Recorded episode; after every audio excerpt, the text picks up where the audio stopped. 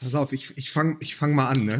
Ich nehme hier noch, ich nehme hier noch, mm, mm, ah, so einen Schluck von diesem Gerolsteiner Medium, was hier neuerdings bei mir rumsteht. Das ist ja ah, mein Jungbrunnen. Habe ich bist du. verpasst? Du bist wirklich, das Geile ist, Lukas Vogelsang ist wirklich, wenn man sich immer fragt, es gibt ja das Vorurteil, dass äh, Journalisten als erstes auf einer Pressekonferenz erstmal das Buffet wegfressen. Sich die Donuts in die Windjacke stecken. So, Ich habe das, ey, ich habe das erlebt, als ich früher beim Tagesspiegel noch bei den Hertha-Pressekonferenzen war. Da kamen die Kollegen von der von den Boulevardblättern in Berlin und die haben nicht nur das Buffet leer gefressen, die haben sich danach noch die Donuts in Servietten gehüllt in ihre Innentaschen gesteckt. Alter, sowas habe ich noch nicht gesehen. Da wusste ich, ich muss irgendwann was anderes machen. Ja, und warum machst du es nicht? Ja, weil ich so gerne Zeit mit euch verbringe und weil ihr sozusagen, ihr seid ja sozusagen der, der hörbare Boulevard. Ja, das ist okay. ja, also Journalisten. Wusstest du eigentlich, dass ich noch drei Austern in der Hosentasche habe? ja, Das, das würde einiges erklären, aber du bist ja auch immer der, der im Elbgold alleine sitzt, ne? also ich, I wish, Ja. I wish. Ich bin Aber letztens, ich bin letztens im Elbgold von einem angequatscht worden. Und kennst du diese Menschen, die nicht wissen, wann sie dann einfach wieder gehen sollen. So. Und wenn man, wenn man das Problem hat, man ist freundlich und nett und nickt zwei, dreimal, aha, aha, ach Mensch, ja, das ist ja schön. Und dann bleiben die, und du bietest denen auch keinen Platz an, was man vielleicht machen könnte. Und die kennen nicht dieses Gefühl, im Englischen sagt, you overstayed your welcome und ähm, hören nicht auf und labern dich voll, wenn du dann aber doch, du musst doch registrieren, dass dein Gegenüber, das da sitzt, langsam schon Stressschweiß kriegt und hofft, dass irgendeiner vorbeikommt und es mit dem Bolzenschussgerät erlöst. Und dann laberst du den aber noch mal zehn Minuten weiter voll. Und ich hatte wirklich kurz darüber nachgedacht, das Café künftig zu meiden, aber ich kann nicht aufhören. Was man sich da wünscht in einer solchen Situation, meine Ja. Damen und Herren, kann ich Ihnen sagen, einen Serienkiller. Und damit sind wir. Sehr gut. Und damit sind wir nämlich bei der Werbung angekommen und wir ähm, freuen uns, dass Sci-Fi der einzige Sender äh, in Deutschland, der sich ausschließlich äh, im Grunde genommen zielgruppenmäßig auf äh, alle Trekkies stürzt und alles, was an Science Fiction, Fantasy, Zombies, Elfen, Superhelden und so weiter und so fort, äh, es so im Fernsehen in einem Kanal vereinen kann. Also Das alles, was sich derzeit in brandenburgischen Wäldern tummelt, wenn man die Bild richtig liest. Das ist richtig. Das ist, äh, das ist Sci-Fi und ähm, die haben uns gebeten, einmal unsere geneigten Hörer darauf hinzuweisen, dass am 27. Februar die deutsche TV-Premiere von Deadly Class, den neuen Serienkillern, äh, startet. Das Ganze, wie gesagt, nur auf ähm, Sci-Fi zu sehen. Kriegt man ähm, idealerweise in all seinen äh, äh, Pay-TV Portalen, zum Beispiel bei Sky logischerweise, wo man diesen Sender ähm, dann letztlich auch empfangen kann, sofern man das Abo dafür hat. Äh, es ist der einzige TV-Sender im deutschsprachigen Raum, der sich zu 100 Prozent, wie gesagt, den Genres Science Fiction, Mystery, Comic, Fantasy verschrieben hat. Wenn ihr nachlesen wollt, wie die neue Serie funktioniert, die übrigens ohne Werbeunterbrechung und mit englischem Originalton zu sehen ist, dann schaut auf Sci-Fi mit Y jeweils, S-Y-F-Y. Syfy, genauso könnte man es, Syfy mit Y, ähm, .de slash Serien slash deadly minus class, also sci-fi.de slash Serien slash deadly minus class. Mike, eine kritische Frage habe ich aber doch, wo der Elfen und alles und, und, und Sci-Fi und so ist. Gibt's denn da auch die Zombie-Hirsche? Gibt's da Zombie-Hirsche, die jetzt teilweise in deutschen Wäldern die Unwesen treiben, von denen man so ein Zwölfender, der jetzt wie ein, weiß ich nicht, wie so ein Golem durch die Wälder irrt. Gibt's da Zombie-Hirsche? Das ist das Einzige, was mich gerade interessiert. Ich würde mal sagen, Der Förster mit der Silberkugel. wenn Zombiehirsche Ja. Seriencharakter haben, Ja. also wenn man diese Geschichte nicht nur einmal, sondern Ja. auch mehrfach Ja. erzählen könnte, dann würde es sie auf Sci-Fi geben. Das ist, ist, ist die Frage, die ich hatte. Ich Aber wollte noch mal dann gerade ganz kurz einmal, ganz kurz noch Ja. mal zu Deadly Class, einfach für alle, die dies noch nicht kennen. Ja. Basiert auf der gleichnamigen Comicreihe und ist äh, also sowas wie eine packende ähm, Coming-of-Age-Geschichte, aber eben auch ein realistisches Porträt der 80er Jahre. Musikalisch, politisch, kulturell äußerst spannend. So, jetzt haben wir es aber auch. Okay. Aber, aber wenn wir schon über Serien sprechen, die uns gruseln sollen, müssen wir ja auch über Borussia Dortmund sprechen. Ah, Schaffen wir das eigentlich, schaffen wir das eigentlich den Anteil, ähm, damit wir nicht wieder hier zum BVB-Podcast äh, gemacht werden, den Anteil relativ kurz zu halten? Naja, also wenn- BVB-Anteil? Nach der Scheiße! Musik bitte.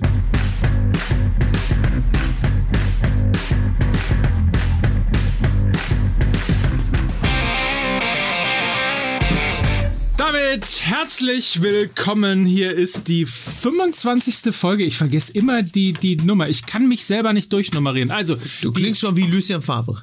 die 25. Nummer ist das hier. Die 25. Episode von Fußball MML in der Saison 18-19. Herzlich willkommen, Mickey Beisenherz. Was ne Kacksaison! Herzlich willkommen, Lukas Vogelsang. ich war am Dortmunder Flughafen letzte Woche der Einzige, der seinen Pass dabei hatte. Das glaube ich allerdings auch. Äh, das musst du übrigens nochmal erzählen, wie das so ist. In Ja, den richtigen Pass vergessen, das haben wir aber, äh, das, das bringt uns ja schon gleich äh, zum Spiel Ich von hab, gestern. pass auf, ich habe ich hab, ich hab ja schon versucht. Ihr habt es ja gar nicht gemerkt. Ihr habt euch ja gleich wieder auf die Marke gestürzt und so. Aber ich habe ja schon versucht, mit dieser kleinen Sequenz am Anfang uns in die richtige Richtung zu stoßen, dass wir nicht mit Dortmund anfangen, sondern, ich mach's nochmal. Warte. Ah, Mm. ah dieses Gerolsteiner. Es ist aber auch mein Jungbrunnen. So, über wen können wir jetzt Ja, ich habe eine leise Ahnung, dass es vielleicht um Pizarro geht? Keine Ahnung. Ich weiß es nicht. Das ist Es vielleicht ist- auch ein bisschen zu subtil, wenn wir drei, die wir hier gerade sitzen, inklusive Konstantin, das schon nicht verstehen. Hast du mal, hast du mal geguckt, was wir für Leute haben, die uns hören? Ja. Ja. die Da kennen du- Pizarro gar Ja. nicht mehr. So, ganz genau. Zumindest haben sie seine Geburt nicht erlebt. Das ist richtig. Das ist schlimm. Ja. Aber es ist, es, ich, kann euch, ich kann euch ja mal erzählen. Ja, bitte. Aus Ber ich habe das Spiel ja geguckt und aus Berliner Sicht, Hertha BSC hat 95 Minuten fantastisch und fast schon italienisch verteidigt gegen ja Bremer, die ja die einzige Mannschaft im europäischen Profifußball sind, die in jedem Spiel getroffen hat. Ähm, und Hertha BSC hat das fantastisch gemacht. Dann kommt ein letzter Ball und es gibt einen Freistoß und du weißt einfach, weil du Hertha BSC kennst, weil du weißt, wie die Bundesliga funktioniert, weil du weißt, der Fußball schreibt die besten Geschichten. Du weißt in der Sekunde, es ist die 96. Minute, Ja. dort stehen Max Kruse und Pizarro zum Freistoß. Du weißt, Pizarro wird schießen und dieser Ball wird irgendwie durch die Mauer gehen und es wird ein 1-1. Ja. Du weißt es. Und wisst ihr, wer es noch wusste? Äh, so, natürlich. Dein Vater. Ja, mein Vater. Ich Ja. bekam in der 76. Minute eine SMS. Wahnsinn. Habe auf 1-1 getippt. Pizarro wird's noch machen. 86. Und dann, als es erst in der 96. war, schrieb er mir, na okay, dann halt 96. und schickte mir, und schickte mir noch den eingelösten Wettschein hinterher. Tippfehler. Ich sag, Wahnsinn, ich sag dir, ich sag dir äh, noch, noch drei Jahre, Lukas Vogelsang, Ja. und du kannst sagen, ich komme aus reichem Hause. Ganz genau. Dann sagt der Vater. von, aber von mir hat er das nicht. Na, nee, das, das haben wir, da gibt's natürlich auch ungefähr äh, 827 Folgen Fußball MML, die das ziemlich eindrucksvoll belegen. Dass das definitiv nicht, sich nicht vererbt hat. So viel steht mal fest. Ähm, Ja, aber ein Mensch, der mir heute Morgen noch vor dem Podcast schrieb, ich wusste, und mit einem, er schickte mir heute Morgen ein Bild von Didi Hamann im Liverpool-Trikot Ja. und schrieb mir, so kannte ich deinen Kollegen gar nicht. Woraufhin ich ihn zurückrief und sagte, was meinst du denn? Sagte er, ja, ich dachte, der wäre nur Sky-Kommentator. Ich wusste gar nicht, dass der auch Profi war. ja, Mike, Wo du, so- wo, das, wo du dann sagst, okay, er hat eine unglaubliche Ergebnisexpertise, aber vielleicht auch einfach, weil er all den Ballast des unnützen Wissens nicht mit sich herumträgt. Ja. Tja. Ah, Ma, man weiß Who es nicht. knows, who knows. Also, in der Tat, äh, natürlich eine wahnsinnig schöne Geschichte. Ich persönlich finde ja, dass man aus Romantik des Fußballs Ja.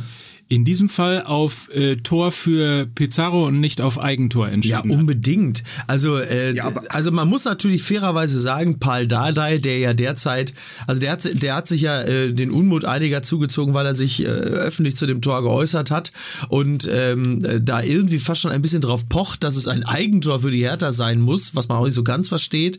Ähm, wo er natürlich recht hat, ist, dass es wirklich eigentlich ein ausgewiesenes Kacktor ist, weil es ja jetzt kein toll, toll geschossener Freistoß, sondern es ist eigentlich ein relativ schlecht geschossener Freistoß. Der wurde halt einfach draufgezimmert. Er hatte Glück, dass die richtigen Leute hochsprangen, beiseite gingen und zwei den Schlappen reingehalten haben und den Ball tatsächlich entscheidend in der Richtung verändert haben, sodass der Ball reingehen konnte. Nichtsdestotrotz wünscht man sich das natürlich, weil das die viel bessere Geschichte ist. Ich meine, selbst wenn das Tor aberkannt werden sollte, wird Pizarro höchstwahrscheinlich noch ein, zwei schießen in dieser Saison. Also ist es nur eine eine Verlagerung des Zeitpunktes, wann er dann der älteste Torschütze der Bundesliga ist. Aber ich habe jetzt wirklich nichts dagegen, dass das dann halt eben auch jetzt schon der Fall ist. Ist doch auch, glaube ich, offiziell ihm Ist das jetzt, zugesprochen worden. ist das Ja, jetzt das durch? Ja, ja. ich dachte, das wird erst heute auch- erst entschieden. Ach so. Ah, okay, das habe ich gar nicht ich mitbekommen. glaube, bis heute muss man noch abwarten. Verrückt. Aber jetzt werden halt schon, sagen- jetzt werden schon Tore am grünen Tisch hin und her geschoben. klar. Die sollten sich erstmal um die scheiß Videoschiedsrichter kümmern. Ganz genau! Und um den Feinstaub! Und den Feinstaub auch. Ja, ja sicher! Aber es ist, aber es, es muss ja, also pass auf, wenn, wenn die ein bisschen Fingerspitzengefühl haben für das, für dieses Wörtchen ausgerechnet, ja, Ja. das ja den Fußball prägt wie kaum ein anderes. Da Oder freue ich mich schon auf das Spiel die Dortmund-Leverkusen. Ja. du musst ja Pizarro, Ausgerechnet Bender. Ausgerechnet Bosch. Ja. Was haben wir noch? Ich überlege gerade, da gibt es bestimmt noch ein, zwei Kandidaten. du, du musst ja Pizarro das Tor in Berlin anerkennen, weil er ja vor 20 Jahren, am 28. August, das ist der Tag, da, das war ein Tag vor meinem 14. Geburtstag, am 28. August hat er ja in Berlin debütiert, Ja. 1999. Es ist doch klar, dass er dann 20 Jahre später dort auch das Tor erzielen muss, das ihn zum ältesten Torschütz macht. Nur so funktioniert das ja. Natürlich. Ausgerechnet Berlin. Naja, aber du musst es dir mal vorstellen. Das ist 99. Er hat im September 99 sein erstes Bundesligator gegen Kaiserslautern geschossen. Ja. Weißt du, wer da noch im Mittelfeld gespielt hat? Oh mein Gott. Bei Hertha? Der, nein, bei, bei, bei Werder Bremen, der heute 54 Jahre alte Dieter Eils.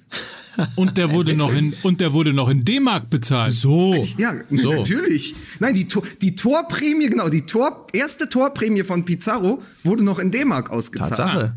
Das ist, das ist wirklich, es ist, es ist fantastisch. Ja. ne?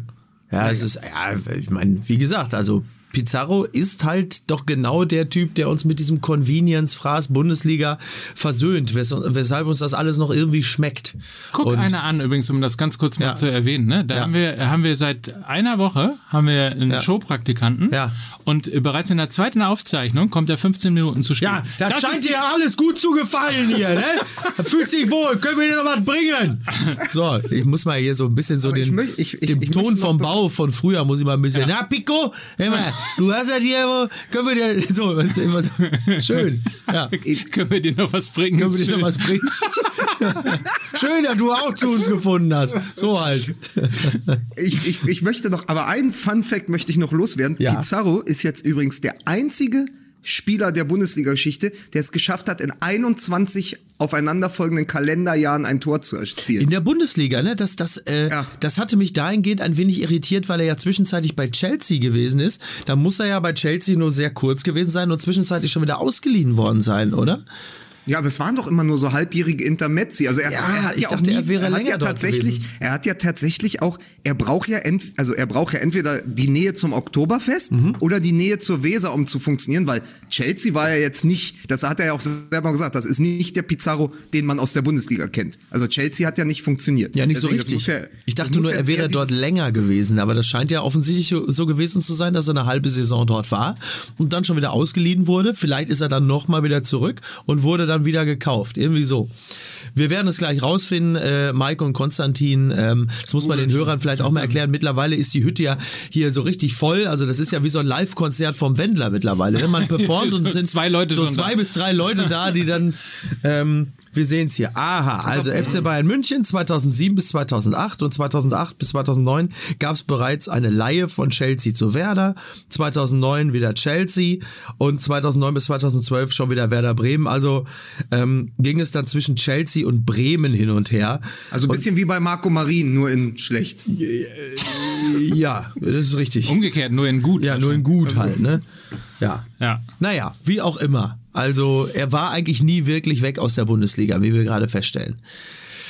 So, Kinder, Claudio Pizarro, mein Gott. haben wir das Ich auch. wollte, ich, dann wollte ich aber noch ein John Lennon, ein von John Lennon abgewandeltes Zitat habe ich noch gefunden. Ja. Ex der Ex-Nationalspieler Argentiniens, Diego Latorre, hat gesagt. in- Und das ist von John Lennon das Zitat. Ne, pass auf, pass auf. Der, der sagte bei dem, der hat es für seinen Heimatsender in Südamerika äh, kommentiert, das Tor, und sagte dann nur, Das Leben ist etwas, das geschieht, während Pizarro in der Bundesliga Tore erzielt. Okay. Und das fand ich ganz schön. Das ist Weil schön. das ja, es gibt ja Menschen, ne, die, ne, die kennen eine Bundesliga nur mit Claudio Pizarro. Ja. Das sind nicht wenige. Und ich denke, für die nächsten, also ich, Leute, ich sag's ganz ehrlich, wenn Claudio Pizarro in den nächsten 10, 20 Jahren aufhört, dann hat er den Fußball nie geliebt. Meine Meinung.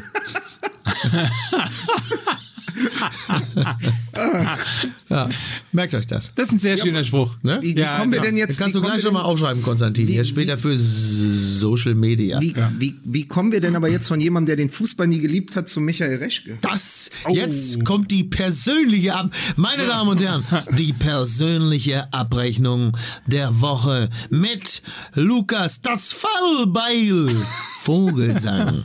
Lukas, leg los. Ich habe Filetier den Mann. Äh, Also man muss, man muss ja so erzählen, es ist ja eine, es ist ja eine künstlich von außen an uns herangetragene Feindschaft, die dort aufgebaut wurde. Richtig. Mit Genau. Voodoo-Puppen, mit, Ja. die wirklich aufgebauscht Absolut, wurde, die richtig. natürlich aber auch als als, als, sag mal, als komische Fügung ganz gut funktioniert. Hast du Ich hab bereits aber- Nacktfotos von Michael Reschke an den National Enquirer Ich geschickt? land, ich land, ich, ich war in dieser, ich war ja in der Maschine, die vor der Mannschaft, Ja. vor der Mannschaft des BVB äh, Dortmund, den Dortmunder Flughafen verlassen durfte, weil wir natürlich die erste, wir hatten ja die erste Ja, Landeerlaubnis, weil bei uns waren alle vollzählig nach Und zehn alle, Minuten. und alle Pässe dabei. Genau, alle hatten ihre Pässe dabei und dann landete ich und plötzlich explodierte Twitter.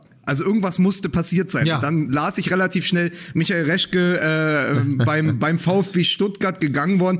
Und dann passierte etwas, ich habe es verglichen mit dem Moment, wo der Coyote den Roadrunner fängt. Ja. Es entsteht eine unglaubliche Leere, weil du hast ja nichts mehr. Ja. Woran sollst du dich jetzt noch abarbeiten? Wenn deine Nemesis Ja. verschwindet von der Bildfläche, was bleibt da noch? Und ich hatte, ich habe die letzte Woche schwer mit äh, Alkoholismus gekämpft. Ja, hab na, mich jetzt aber wieder an, an meinem eigenen Schopf, also ich habe meinen privaten Friseur einfliegen lassen Ja. und habe mich an meinem eigenen Schopf aus dem Morast gezogen. Nein, es geht wieder. Ich finde es aber in der, also wenn wir es einfach mal ganz neutral beobachtet, finde ich es ja interessant. Also nach dem Modell, wir entlassen den Trainer nicht und stellen ihm einen ehemaligen Nationaltorhüter an die Seite als Bodyguard. Ja. ja das ist Augsburg auf dem 14. Rang. Ja. Äh, nee, auf dem 15. Rang. Ja. Ähm, und Stuttgart ist jetzt das Modell, wir entlassen nicht den Trainer, der in 15 Spielen nichts gerissen hat, sondern wir gucken mal, ob nicht der Sportdirektor an allem schuld ist und stellen ihm einfach vielleicht einen etwas jüngeren, äh, fachkundigeren und äh, mit dem BV, äh, mit dem VfB ja doch verbundeneren Sportdirektor an die Seite.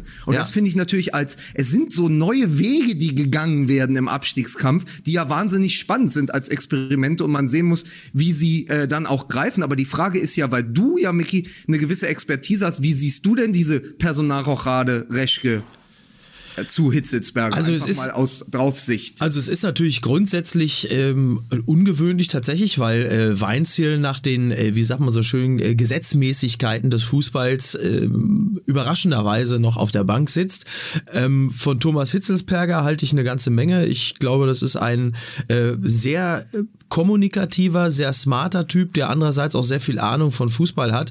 Also ich bin mir, bin mir sicher, dass er da äh, auch so einen, so einen guten Brückenschlag schafft zwischen Mannschaft und, und Trainer. Also ich glaube, ist dass er da... allem- wenn ich entschuldige, Ja. wenn ich das sagen darf, aber er ist vor allen Dingen ein wahnsinnig äh, uneitler und und also so ein so ein wahnsinnig netter Mensch. Also Genau, den das ist triffst ein- du und hast irgendwie so das Gefühl, es ist schön, diesen Menschen kennenzulernen. Genau, er ist ein wahnsinnig netter, sehr kompetenter Mensch. Also genau, also der, der Umstand, dass er sehr nett ist, soll aber bitte nicht darüber hinwegtäuschen, dass er sehr kompetent ist und auch äh, sehr durchsetzungsstark. Und ich glaube, dass er auch alleine, dass er jetzt mit auf der Bank sitzt, das ist nicht bei jedem Verein, nicht bei jeder Person äh, immer gut gewesen, aber in diesem Falle glaube ich tatsächlich ein gutes Signal an die Mannschaft.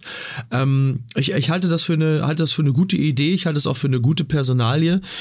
Wie gut Weinziel jetzt als, als Trainer für diese Mannschaft ist, wie sehr er die erreicht, inwieweit da das Verhältnis stimmt, kann ich ja nicht beurteilen. Das weiß ich nicht. Was man aber sagen kann, ist, dass der Auftritt des VfB im letzten Spiel tatsächlich gut war. Also die haben Ja. wirklich engagiert und gut gespielt. Was ihnen gefehlt hat, war halt tatsächlich ein bisschen das Glück und vielleicht auch ein, ein Gegner, der ein bisschen mehr Ja, der, der einfach eine Nuance schlechter ist, um sich auch ein bisschen daran aufzurichten. Das kommt natürlich dann zum Unzeitpunkt, wobei man fairerweise sagen muss, für den VfB Stuttgart kam in dieser Saison zumindest jeder Gegner zum Unzeitpunkt. Mhm. Aber das, was man jetzt gesehen hat, war tatsächlich ein Spiel, das nicht dazu eingeladen hat zu sagen, so, nach diesem Ergebnis entlassen wir jetzt Weinziel. Aber eine Sache, sie haben sich das nach dem Spiel sehr, sehr schön geredet. Also wenn du dort stehst und du verlierst zu Hause, gegen Leipzig natürlich ein starker Gegner, aber du verlierst gegen Leipzig 1 zu 3. Und dann stellen sich Gomez, Weinziel und noch zwei, drei andere vor die Kameras und sagen, wir haben doch aber 70 Minuten ein hervorragendes Spiel gegen eine Spitzenmannschaft abgeliefert dann ja, klar, ist schön, sah auch gut aus, aber 70 Minuten reicht nicht. Und wenn du dann in die Statistik des Spiels guckst und siehst, dass eine Mannschaft, die im Abstiegskampf sich befindet, am Ende kollektiv 20 Kilometer, 20 Kilometer weniger gelaufen ist als der Gegner, dann hast du innerhalb der Mannschaft nach wie vor ein Problem. Ja. Weil das darf nicht sein. Du musst zumindest, Leipzig ist die spielerisch bessere Mannschaft, die haben die besseren Einzelspieler, da musst du im Kollektiv mehr laufen als Leipzig. Aber ich denke, das sind, äh, das sind Zahlen und Fakten, äh, die äh, höchstwahrscheinlich auch Hitzelsberger aufgefallen sind und auch das sind Dinge, die sie intern höchstwahrscheinlich ansprechen werden. Also ich glaube, ich glaube, um nochmal auf die Personale Hitzelsberger zurückzukommen, das ist jetzt der richtige Mann am richtigen Platz. Und dann wird man jetzt sehen, wie viel Einfluss er einfach auf die, auf die Mannschaft und den Trainer nehmen kann. Ohne den Trainer jetzt äh, zu degradieren. Das ist ja dann auch immer noch mal recht wichtig, dass man da nicht irgendjemanden dann auch, auch demontiert, indem man sich zu sehr einbringt. Aber da wird er das, da bin ich mir sicher, da wird er das richtige Maß finden. Richtig ist übrigens, äh, was Lukas gerade sagt, also die Le äh, Laufleistung ist natürlich dann wiederum tatsächlich desolat. Also wenn du zwei Kilometer äh, weniger läufst als dein Gegner und äh, selber im Abstiegskampf bist, dann äh, ist das zwar 70 Minuten schön gespielt, gespielt. Aber von der Aufopferung, von der Kampfleistung und so weiter dann tatsächlich zu wenig. Ich glaube, einen Punkt, äh, wir haben eben zu sehr auf dem, auf dem Net äh, ähm, rumgeritten bei, bei Hitzelsberger. Äh, ich glaube, das, das entscheidende oder der entscheidende Faktor könnte sein und möglicherweise auch im Vergleich zu Michael Reschke ist halt das Uneitle, ja. das mir so aufgefallen ist bei ihm. Und das ist, glaube ich, wiederum etwas, was den hey, Fußball... Lass doch mal den Reschke in Ruhe. das ist, also nachzutreten, du Schwein. Das ist, glaube ich, etwas, was dem, was dem, was dem Fußball Fußball ähm, insgesamt wahnsinnig gut tun würde, wenn es eine Menge mehr uneitler Menschen äh, geben würde. Wenn man sich gerade anguckt, beispielsweise, was in Nürnberg passiert. Ja. Ähm, da ist ebenfalls der Sportdirektor und der Trainer entlassen worden. Die Bundesliga-Saison, die gespielt wird, ist desolat und ähm, ähnlich interessanterweise wenn ich es richtig recherchiert habe, wie beim VfB Stuttgart, hat der erste FC Nürnberg sieben Aufsichtsräte. Hm. Und ähm, da fängt das Problem nämlich tatsächlich schon an, weil du in den meisten Fällen relativ wenig Fußballkompetenz in diesen Aufrecht Aufsichtsräten hast. Vielleicht noch mal kurz gesagt, wir senden aus Hamburg. Ne? ähm, und du dann natürlich, äh, Stichwort, äh, die, die, die, die normalen Abläufe des Fußballs, Trainer wird entlassen und so weiter und so fort, ähm, äh, relativ schnell gar nicht mehr vernünftig weitsichtig im Begriff haben kannst, weil du eben nicht nur mit zwei Leuten oder drei Leuten etwas entscheiden musst, sondern mit sieben und du kannst davon ausgehen, dass vier keine Ahnung von Fußball haben ja. oder von der Art und Weise, wie man einen Fußballverein äh, letztlich führt. Es ja. geht immer eher um das Wirtschaftliche. Das mag wirklicherweise auch mal eine Reaktion darauf gewesen sein, dass eben viele Vereine früher verschuldet gewesen sind. Das ist aber mitnichten mittlerweile der Fall, mit wenigen Ausnahmen, sondern eigentlich stehen sie ja alle auf auf einer soliden Basis. Und wenn ich nochmal dran erinnern darf, der VfB Stuttgart äh, ist gerade, oder beim VfB Stuttgart ist gerade äh, der äh, Mercedes-Benz als Konzern mit 45 Millionen Euro eingestiegen. Also, dass die jetzt so weit unten äh, stehen, ist natürlich A, desolat und B, möglicherweise auch den eigenen Strukturen geschuldet. Das ist nur eine Spekulation von außen, aber ich kann mir vorstellen, ähm, wenn man andere Beispiele, Stichwort Hamburg, mit großen aufgeblasenen Aufsichtsräten ähm, sich anschaut, äh, und das war in Hamburg immer das Problem, dass jeder auch was durchgestochen hat und so weiter und so fort. Ja, aber da war doch der Typ dabei von Hallo Robby. aber, aber Mike, Mike, ist es nicht, aber sagt das nicht ganz viel dann auch letztendlich über die Position von Weinziel aus? Weil ich glaube nämlich, dass Weinziel durchaus der richtige Trainer im richtigen Verein ist, nur ausgestattet mit der völlig falschen Mannschaft. Weil Weinziel ist ein ausgewiesen guter Trainer. Das Problem ist aber, dass du, wir haben jetzt über die Laufleistung gesprochen, aber das war ja schon die Mannschaft, die ja sozusagen streng nach dem Leistungsprinzip aufgestellt hat, ja, ähm, wo dann auch mit Esswein und Zuba zwei Winterzugänge gespielt haben, von Hoffenheim und Hertha gekommen, ja. Also Weinziel ist ja jemand, der scheut sich auch nicht vor unpopulären Entscheidungen. Gentner saß auf der Bank, ja, mhm. Spieler wie Donis, Maffeo, Sosa, die alle aufgefallen sind, einfach weil sie entweder lustlos sind, weil sie auch gerne mal sagen, wir spielen heute auf Matschboden mit Nockenschuhen, ja, oder äh, eben mhm. völlig disziplinlos sind, sind ja alle raus. Also er ist ja nicht jemand, der sagt, Mist, ich setze auf die fußballerisch herausragenden Spieler in diesem Kader und hoffe, dass die es richten. Und er sagt, pass auf, wenn ihr nicht mitzieht, wenn ihr mir zeigt, dass ihr keine Lust auf diesen Fußball habt, wenn ihr mir, wenn ihr mir zeigt, dass ihr keine Lust auf Bundesliga habt, dann spielt ihr nicht. Und wenn die Leistung nicht stimmt, dann, dann, dann sitzt ihr eben auch auf der Bank. Also die Mannschaft, die am Wochenende gespielt hat, trägt ja ganz klar seine Handschrift, wenn man dann eben sieht, dass Zuba, Eswein, Gomez spielen, Beck, Insua und so. Also, dass man wirklich sagt, da fehlen ja einige Namen, aber die spielen keine Rolle mehr, weil sie eben nicht mitziehen. Und Weinziel macht ganz viel richtig. Man muss nur sagen, und das ist dann eben kein Nachtreten. Was hat Reschke ihm denn dann für ein, für ein Team dahingestellt? Und das erinnert mich wieder an das, was wir vor der Saison gesagt haben. Und da haben wir das ja auch sehr moniert. Das weiß ich ja noch. Da, wir, da haben wir ja nur wirklich, das, das erinnert, ne, da haben wir ja ich wirklich. die Mannschaft ehrlicherweise gar nicht so schlecht. Ich finde die bis heute ehrlicherweise gar nicht so übel. Ja, aber, es aber, doch, aber, es geht doch, nicht darum, um das Potenzial. Da, auf das bin ich ja, ich habe mich doch auch blenden lassen. Ich bin doch auch auf die Namen äh, reingefallen und habe und hat die Analysen mir vor der Saison Hast du nicht auch im Spiegel immer geschrieben, dass Bayer Leverkusen jetzt mal dran ist, Meister zu werden? Richtig, das war ja, Lukas. Und ich, saß bei, und, und, ich saß bei Vontora und, und habe mich mit Doll angelegt. So, weil er, so. Weil er, weil er ein Macho so. ist. Und ja, auch, aber, aber auch ein Trainer. aber, aber auch ein Trainer. Nein, aber es sieht all diese, auch Sosa, ja, äh, Sosa, Donis, Maffeo sind doch alles herausragende Fußballer. Paulo Nur Sosa im Kopf, immer noch. Boah, Alter. Rubens Sosa. bitte, Mike, wenn ich dich korrigieren darf, kann nicht, bitte nicht so billige platte Witze. Paulo Sosa, wenn ich sowas höre, weißt du, das ist hier ein Fußball-Podcast. Es ist natürlich Rubens Sosa. Bitte. Das ist schön. Aber es, also es stimmt ja einfach, dass das Spieler sind, die auf dem Papier wo man sagt, Wahnsinn, dass die in Stuttgart angeheuert haben. Ja. Wenn es dann eben nicht funktioniert, und da sind wir übrigens, äh, da sind wir übrigens bei einem Thema, was ja auch tatsächlich in der letzten Woche die Dortmunder betroffen hat. Es geht ja auch immer um die Einstellung zu deinem Beruf. Also es geht ja, ja. immer darum auch, also wie viel Ablenkung, also erinnert euch an Augustin mit dem Handy Oh der Gott, dann von, ja. von Ragnik, äh, das ist ja eine Fußballergeneration, gerade die, die jetzt nachkommen, auch die vor allen Dingen die jungen Gehypten, die Generation um 2000 geboren, ja, wo dann eben der Friseur eingeflogen wird, da, dauernd, da wo nachts dann auch bei Nationalspielern das WLAN abgestellt werden muss, weil sie die ganze Nacht Fortnite spielen. Wir haben ja schon drüber gesprochen. Das sind doch alles Dinge, wo du sagst, Moment, ihr verdient Millionen mit Fußball. Wieso gibt es nicht eine professionelle Berufsauffassung?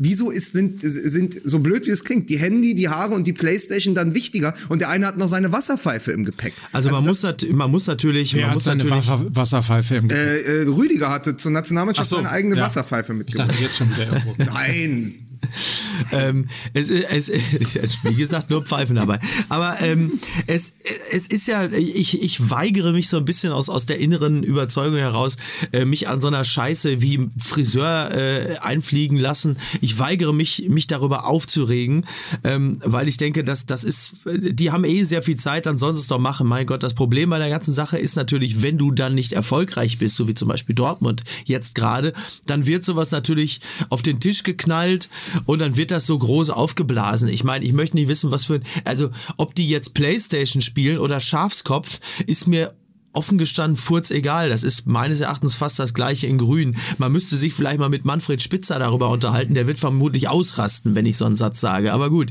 ähm, ist halt doof, wenn, du, wenn die Ergebnisse dann nicht stimmen. Natürlich sagt man dann, die sollen sich gefälligst auf ihr Kerngeschäft, den Fußball konzentrieren. Aber Ablenkung, äh, stumpfe Ablenkung haben Fußballer immer schon gesucht. Egal, ob da jetzt äh, irgendeine Torte auf dem Schoß gesessen hat oder ob man äh, Playstation oder äh, an der FIFA rumnuckelt. Gibt es eigentlich Fußballer aus dieser Generation, Generation Mitte 90er, die sagen, früher wurde nur gesoffen und geraucht und da waren sie, waren, haben sie da. Thomas Bräuch. Thomas Nein, Bräuch. Ja natürlich, du hast natürlich ja. dahingehend recht. Es gibt ja durchaus Erzählungen, ähm, auch aus dem Inneren der Nationalmannschaft, so 96, 98 besonders. Ja. Warum hat das 98, wo dann einer noch losgeschickt wird, über den Zaun geklettert ist und dann haben sie die Sixpack Biere ja. über den Zaun gehieft und Erich Ribbeck hat nichts mitbekommen oder Berti Vogt ne? ja. in diesen Seiten. Natürlich ist das so, aber es fällt sagen wir mal so, sagen wir mal so, der gemeine Fußballfan, ja, der kann sich natürlich mit jemandem, deswegen fun äh, funktioniert ja auch Basler Ballert, der kann sich natürlich mit einem Fußballer sagt, Mensch, ich habe noch Lust, um Mitternacht ein Pilzkin zu trinken, Ja. ja, und ich rauche noch eine am Pool. Ja. Ich ruf mal den Ansgar Brinkmann an, der soll mal was vorbeibringen. der kann der sich natürlich mehr identifizieren als mit jemandem, der sagt, pass auf, ich lass auch noch für meinen Undercut meinen Friseur aus Dortmund hinterherfliegen oder wo auch immer der herkam und äh, das ist dann, das ist dann sozusagen, das ist ja nach, das ist ja nach, das eine ist irgendwie ausgelebtes Volkstum und das andere ist natürlich extrem belastbare Eitelkeit, die dann ja auch von der Bildzeit. früher, me, Boah, endlich hast du verstanden, was ich von dir wollte. mal früher bei Werder Bremer, wenn ich eine Frisur gebraucht hab, dann habe ich dem Uli Borowka gesagt im Spiel, grätsch mir mal einmal kurz über den Schädel. Da waren die Haare akkurat gestutzt. Mehr brauche ich nicht. Ihr Friseur einpflegen lasse. Mein Gott, mein Gott. Ja. Äh, Wenn, wenn wir früher Shisha-Pfeife, Crackpfeife haben wir geraucht. Und dann sind wir Weltmeister geworden. Weltmeister. Auf Crack. Auf Crack. In, in Amerika. Nee, auf, ja, richtig. Die waren, genau, ja, auf Krieg waren die im Urlaub, aber nicht auf Crack. Ne? Auf Aber, Ja, auf Krieg. Ja, das ist auch die Frage, die man sich stellen muss dann irgendwann. Wo, wo, was, wo willst du hin? Machst du lieber, bist du lieber, machst du lieber Urlaub auf Krieg oder auf Crack? aber pass auf, pass auf, pass Ja. auf. Die Frage, die Frage, wo willst du hin, Ja. führt uns übrigens zu unserem Halbzeitsponsor. Der Halbzeitsponsor mit Lukas Vogelsang und Es Mike geht Necker. dieses Mal um die Frage, Ja. man kennt das ja als Kinder, man Werbung übrigens. Ja. Früher war immer die Frage, was wolltest du werden? Es geht jetzt um Traumjobs, ja? Ja. Wolltest du Sportdirektor werden? Ja? Oder Videoassistent? Oder Spielerfriseur? All das Ja. wollte man werden, ja. Und was ist heute noch von dem Traum übrig? Gerade am Anfang des Jahres äh, ziehen ja viele Leute Bilanz und sagen, okay, wo, jetzt sitze ich hier wieder in diesem Büro. Aber es gibt einen Ausweg, wenn du morgens ins Büro dich schleppst und sagst, ich will woanders hin. Ich will mal einen Neuanfang wagen. Das Ja. ist Stepstone. Stepstone ist eine Jobplattform und ist heute unser Partner. Du kannst einfach auf stepstone.de gehen und einfach mal dein Leben nochmal neu ausrichten. Also verändere nicht dein Leben, sondern lebe deine Veränderung mit Stepstone. Ja. Ja. und also wirklich Stepstone nochmal als Jobplattform auch von Arbeitssuchenden wie Michael Reschke empfohlen. Also wenn du zum Beispiel, keine Ahnung, sagen wir mal, gegen die Beispiel Abu Chakas ausgesagt hast. Und du möchtest dein Leben nochmal neu ordnen, anderer Name, anderer Ort, andere Familie, anderer Job, dann gehst du bei Stepstone und guckst, wo in Kanada oder Papua-Neuguinea gibt's für mich interessante Angebote, wo auch, sag mal, der Arafat und der Hussein und weiß ich nicht, wie die Brüder alle heißen, Hitler oder so. Die haben ja alle, ja, nein, die haben ja wirklich, die haben ja alle so Namen Rommel von berühmten? Rommel oder so, die haben ja alle so Namen von berühmten Antisemiten. Und wo haben die keinen Zugriff auf mich? Ich guck mal bei Stepstone, vielleicht finde ich was. Schönes. Stepstone.de. Ja, Punkt stepstone.de. So. Übrigens, weil wir, weil wir ja schon gerade in der, in der äh, Ecke waren. Ja, äh, jetzt bin ich gespannt. Äh, kleines Quiz. Ja. Äh, was haben Inter Mailand und der Iran gemeinsam? Ach so, oh, oh, äh, äh, Blondinen bringen sie gerade so ein bisschen äh, aus dem Konzept. Man man könnte auch weitergehen und sagen, ein sehr äh, diffuses und äh, durchaus feindlich ausgerichtetes Frauenbild. Das ist absolut richtig. Das ist mein Iran. So. So, warte, warte, wir präsentieren jetzt Nöckers Feministeneck. Naja, fangen wir erstmal mit der äh, großen Geschichte an, Ja. ähm, dass im Iran leider das Spiel Augsburg gegen den FC Bayern nicht gezeigt werden konnte, weil Ah. eine Frau dort Ach so, ich dachte, weil äh, das Hängen von drei Homosexuellen auf dem Marktplatz spannender war. Und dann haben sie gesagt, Leute, das macht uns die Quote eh kaputt, dann brauchen wir das Spiel gar nicht zeigen. Da schaltet ja keiner ein. So halt, ne? So. so ein bisschen so. Ja. ja. ja. Hast du dich jetzt gerade da über das Hängen von Homosexuellen lustig gemacht, Mike? Nein, nein. Ach, da war ich das, ne? Du- du Wobei es war weniger das Hängen. Naja, komm. wir warst schneiden später raus. Klass, klassischer, klassischer Fall von Galgenhumor. Absolut. okay. Es war regimekritisch. Ach So. okay. So. Also auf jeden Fall, das Spiel Ja. konnte nicht gezeigt werden, Ja. weil Bibiana Steinhaus äh, das Spiel gepfiffen hat Ja. und äh, die Wächter, Ja. die der Zensur Ja. quasi gesagt haben, das ist aber blöd, weil da können wir nicht die ganze Zeit, also mal einen Schwenk ins Publikum, kein Problem, die ganzen Frauen zu- raus zu retuschieren. ist richtig. aber bei Bibiana Steinhaus wird es auch für unsere veraltete Technik, Ja. Computertechnik Ja. aus dem Jahr, Ja. ach, der, der Atari äh, oder VC64 von Commodore kommt da nicht mehr hinterher. Ich stelle mir gerade vor, wie die so auf dem Fußballfeld, so wie wenn bei Facebook und Instagram Leute irgendwie ihre Kinder zeigen wollen, aber nicht richtig, wenn sie dann immer so ein Smiley drüber machen, so ein Herz über das Gesicht, dass du dann einfach auf dem Fußballfeld immer so ein Ball, so ein Ball hast, so ein Logo, wobei Ball passt da hast du zwei im Feld, aber so ein, so ein Herzchen oder so ein Smiley, der immer so mitwandert auf dem Feld, immer wo Bibiana Steinhaus ist, wird da so ein Button drüber gelegt. oder so ein Super Mario Pilz oder so. Ja. Ähm, ja. Ja, ist schwierig einfach, ne? So, Ja. auf jeden Fall haben sie gesagt, die können wir nicht die ganze Zeit rausretuschieren oder ihr lange Hosen äh, anziehen. Ja. Äh, also übertragen wir das Spiel erstmal nicht. Toll. Also wenn man noch mal sich schon mal gefragt hat und äh, oder gesagt hat, irgendwie Mensch, ach, der Islam ist so eine tolle. Ja, aber da ist, Ist doch die, aber da ist auch, doch die aber- Frage, ist doch Ja, die das Frage, hat ja, also wenn ich kurz Das mal, eine hat mit dem anderen wenn ich, wenn ich kurz du? korrigierend äh, eingreifen darf, äh, der, der Islam, also es gibt ja durchaus auch, äh, sag mal, äh, islamisch geführte Länder, äh, in denen das durchaus möglich ist, aber da, wo der Islam so politisch ausgelegt wird wie im Iran, ist es halt eben nicht möglich, ein Spiel so zu übertragen, dass da eine Frau so ein Spiel pfeift. Und da muss man sich dann doch ernsthaft fragen, äh, ob das, aber ich Das glaube auch im, I- im Iran gibt es, im Iran gibt es ja auch den einen oder die andere, die sich fragen, ob das jetzt wirklich so ein tolles System ist. Muss man ja fairerweise dazu sagen. Es ist ja auch, auch im Iran selbst gibt es ja nicht nur Leute, die das für eine tolle Idee halten. Ist es, äh, ist es nicht schade, dass wir nicht mehr in Zeiten leben, wo man einfach alles über einen Kamm scheren kann? Ja, scheiße, ne, oder? Also pass auf jetzt nochmal. So, deshalb, dafür gibt es ja Mario Basler. Was ne Kacke. Meine Meinung. Aber jetzt müsst ihr mir aus gegebenem Anlass. Ja. Werden, werden die Iraner dann auch in ihren zukünftigen Bundesliga-Übertragungen die Bank des VfB Stuttgart verpixeln? Oh, oh, das ist aber natürlich eine, äh, eine, eine interessante Ket- Frage. Ketzerisch gefragt. Ketzerisch gefragt, also konsequenterweise ja. Ja. Ja. Ähm, Nochmal zurück zu, zu Hitzelsberger kurz. Ja. Ist ja, das ist ja ein bisschen äh, kn- anknüpfend an das, was wir in den letzten Folgen auch schon gesagt haben. Ähm, es ist ja tatsächlich jetzt ein, ein, ein Wandel äh, noch deutlicher sichtbar. Ne? Also Hitzelsberger greift sehr stark in die sportlichen Belange in Stuttgart ein. Wir haben ja schon gesagt, Marcel Schäfer in Wolfsburg, wir haben Kehl in Rolfes. Dortmund, ähm, Rolfes. Also das wird sehr interessant sein zu beobachten, wie das in den nächsten Jahren die Bundesliga verändern wird. Ob es möglicherweise auch bedeutet, dass sich, ähm, dass sich auch nachhaltig in der tabellarischen Konstellation etwas verändert, weil da plötzlich äh, Leute äh, an, den, an den Hebeln der Macht sind, die viel stärker Bezug zur heutigen Spielergeneration haben. Also wie, wie sehr das irgendwie nachhaltig etwas verändert, das werden wir, denke ich mal, in, in vier, fünf Jahren schon beobachten können. Und ich bin sehr gespannt, was das bedeutet und auch für den FC Bayern bedeutet. Das sieht man übrigens auch in Dortmund sehr gut. Also bei Kehl gerade, der hatte ja an dem Mittwoch, wo es in London das Spiel gab, seinen 39. Geburtstag und da hat die Mannschaft auch für ihn gespielt. Ganz kurz noch die Geschichte von Scheiße! die Geschichte von Inter, von Inter Mailand nochmal äh, nachzulesen in der Süddeutschen Zeitung. Heißt Inter Mailand dreht durch wegen Wanda Nara. Ja. Äh, oder dreht wegen Wanda Nara durch. Äh, die Geschichte Sat ist 1 kurz dreht erzählt. durch wegen Wanderhure.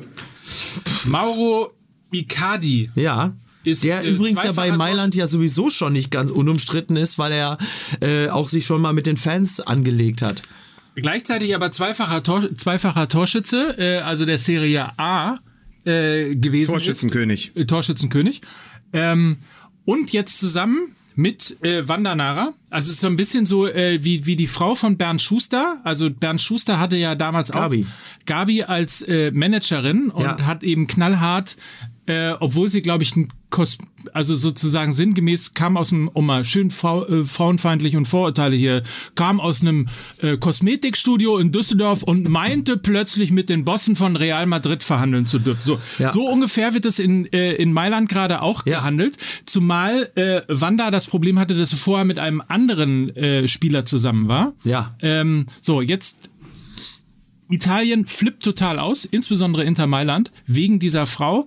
Ähm, Icardi ist schon die Kapitänswürde ähm, abgenommen worden, weil man äh, grummelnd sozusagen im Verein auch sagt, so äh, der Frau, der müssen jetzt mal Schranken äh, hier vorgezeigt werden. Im Grunde genommen macht sie nichts anderes, ähm, als die Praktiken von Raiola äh, zu übernehmen, ja. also sich in sozialen Medien zu beschweren, dass die Spieler zu schlecht behandelt werden und so weiter und so fort.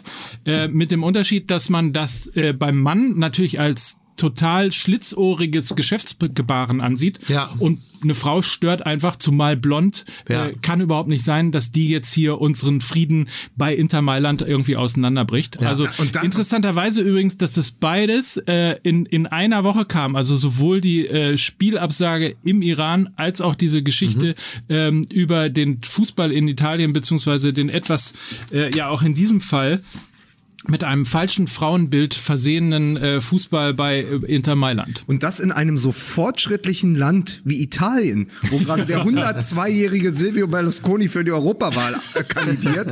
Also das überrascht mich tatsächlich. Aber weißt du, was die natürlich gesagt haben? Die haben gesagt, pass auf, wenn im Hause Icardi die Alte schon den Männerjob des Verhandelns übernimmt, dann kann der Mann doch nicht nur die Binde tragen. Gott, ey. Alter, ey. Oh Gott. Mein Gott, diesen, diesen Gag finde ich besser, als ich es öffentlich dürfte. so, werde, wollen wir Ich werde, pass auf, ich sage jetzt, ja, Lukas, das ist genau diese Sexismus-Scheiße, äh, die von dir permanent kommt. Und dann, jetzt siehst du mich aber gerade so John F. Kennedy-mäßig dir so zuzwinkern, so. Fand ich schon gut. Der war gut.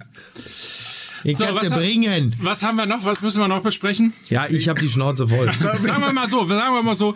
Äh, erste Spieler werden ja mittlerweile auch bei Borussia Dortmund schon äh, kritisiert. Äh, Aki, Watzki, äh, Aki Watzke hat sich sicherheitshalber von Oliver Wurm schon mal das Grundgesetz als Magazin schicken lassen, damit, er, damit er Artikel 1 des Grundgesetzes nochmal genau nachlesen kann. Ja.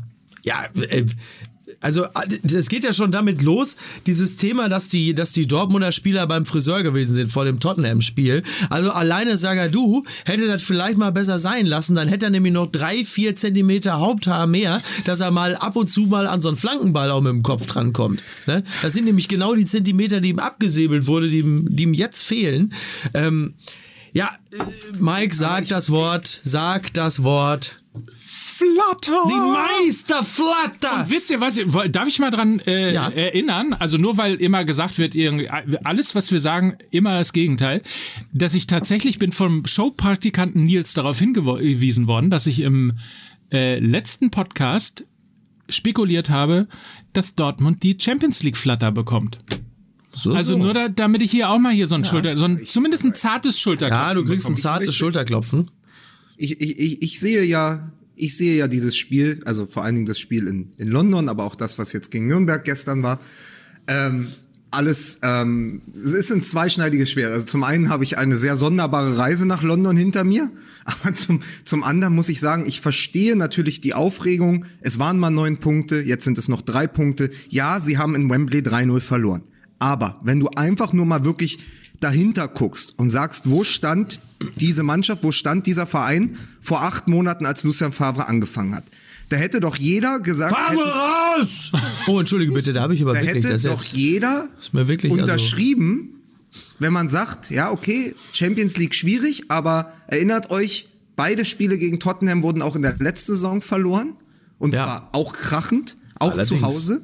Ja. So. Und jeder hätte unterschrieben. Am 19.02.2019 ist Borussia Dortmund drei Punkte vor den Bayern. Hätte jeder unterschrieben. Natürlich, und dann guckst ja. du drauf und sagst, diese Dortmunder Mannschaft, von der Zorg gesagt hat, wir brauchen zwei Transferperioden, um sie neu aufzustellen, spielt ja. seit Wochen, und ich habe es heute nochmal nachgelesen, die Viererkette gegen Nürnberg ist die 15. Version einer Viererkette von Lucien Favre, mit der er antreten musste. Nicht, weil er irgendwie wie Kovac am Anfang der Saison hat gesagt hat, pass auf, die Rotation ist, ist mein oberstes Credo. Nein, weil er gezwungen ist. Und ich habe es mir nochmal anguckt. Die Viererkette, die gegen jetzt gegen Nürnberg gespielt hat, war Marius Wolf, eigentlich ein Offensiver äh, für rechts, der das vierte Mal überhaupt von Anfang an gespielt hat. Sonst äh, weil, weil Piszczek verletzt ist, ja, weil Hakimi 19 ist und natürlich den Schwankungen eines 19-Jährigen unterworfen ist, der in der Hinrunde sagenhaft gespielt hat, aber auch über seinem Niveau, der jetzt ein paar Rückschläge verkraften musste.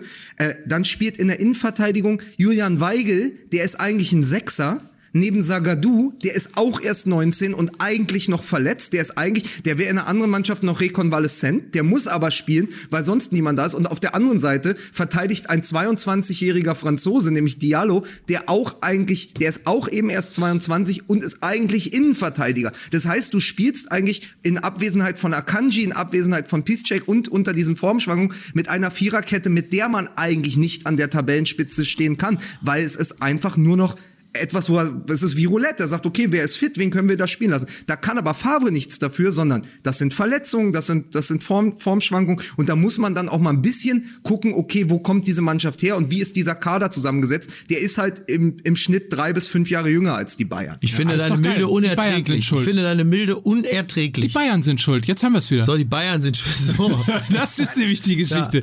So. Nein, aber das ist natürlich, das ist natürlich alles äh, komplett richtig.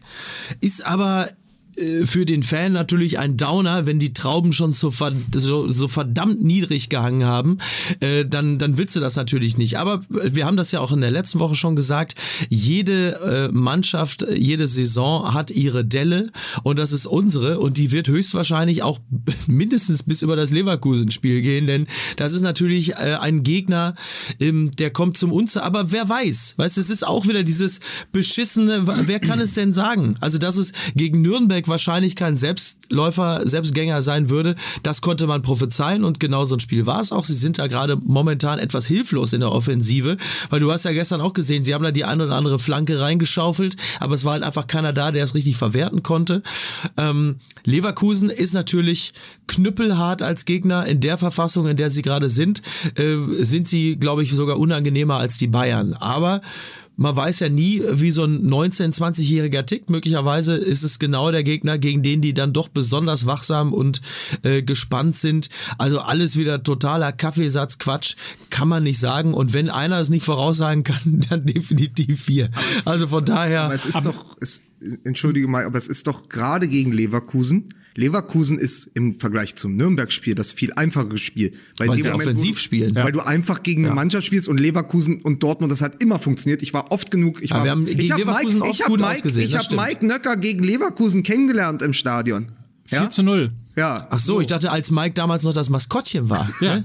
Nein, Pilinho oder was? Ne? Äh, es, es, es ist so, dass eine Leverkusener Mannschaft, die selber auf Europa spielt, die offensiv antritt, auch auswärts, natürlich dem BVB viel besser liegt in seiner Spielanlage. Da haben wir schon oft drüber gesprochen. Und es ist dann etwas, ähm, wo ich einfach sagen muss, es war ja letztendlich ein Kräfte, äh, Kräfteverhältnis, was ziemlich ausgeglichen war gegen Tottenham, weil die natürlich auch mit Kane und Della Ali zwei entscheidende Spieler gefehlt haben. Aber man sieht einfach bei Tottenham, wenn eine Mannschaft mehrere Jahre unter dem gleichen Trainer ein eingespieltes Team ist, die dann auch noch zu Hause spielen, das hat eine ganz andere Kraft. Also diese Wucht, die die in der zweiten Halbzeit in Wembley auf den Platz gebracht haben, von diesen 80.000 nach vorne gesungen. Also ich hatte wirklich auch 40 Minuten lang Gänsehaut, weil da wird ja einfach die ganze Zeit gesungen. Dann triffst du einfach auf einen Gegner, der ist zwar in Anführungszeichen nur Dritter in England, ja, aber die sind natürlich über Jahre gewachsen, ja, und haben dann eben jemanden wie Vertonken, der gerade noch im, im Halbfinale äh, bei der WM stand mit Belgien und so. Das sind als einfach, Tottenham ist nicht der Gradmesser. Tottenham ist eine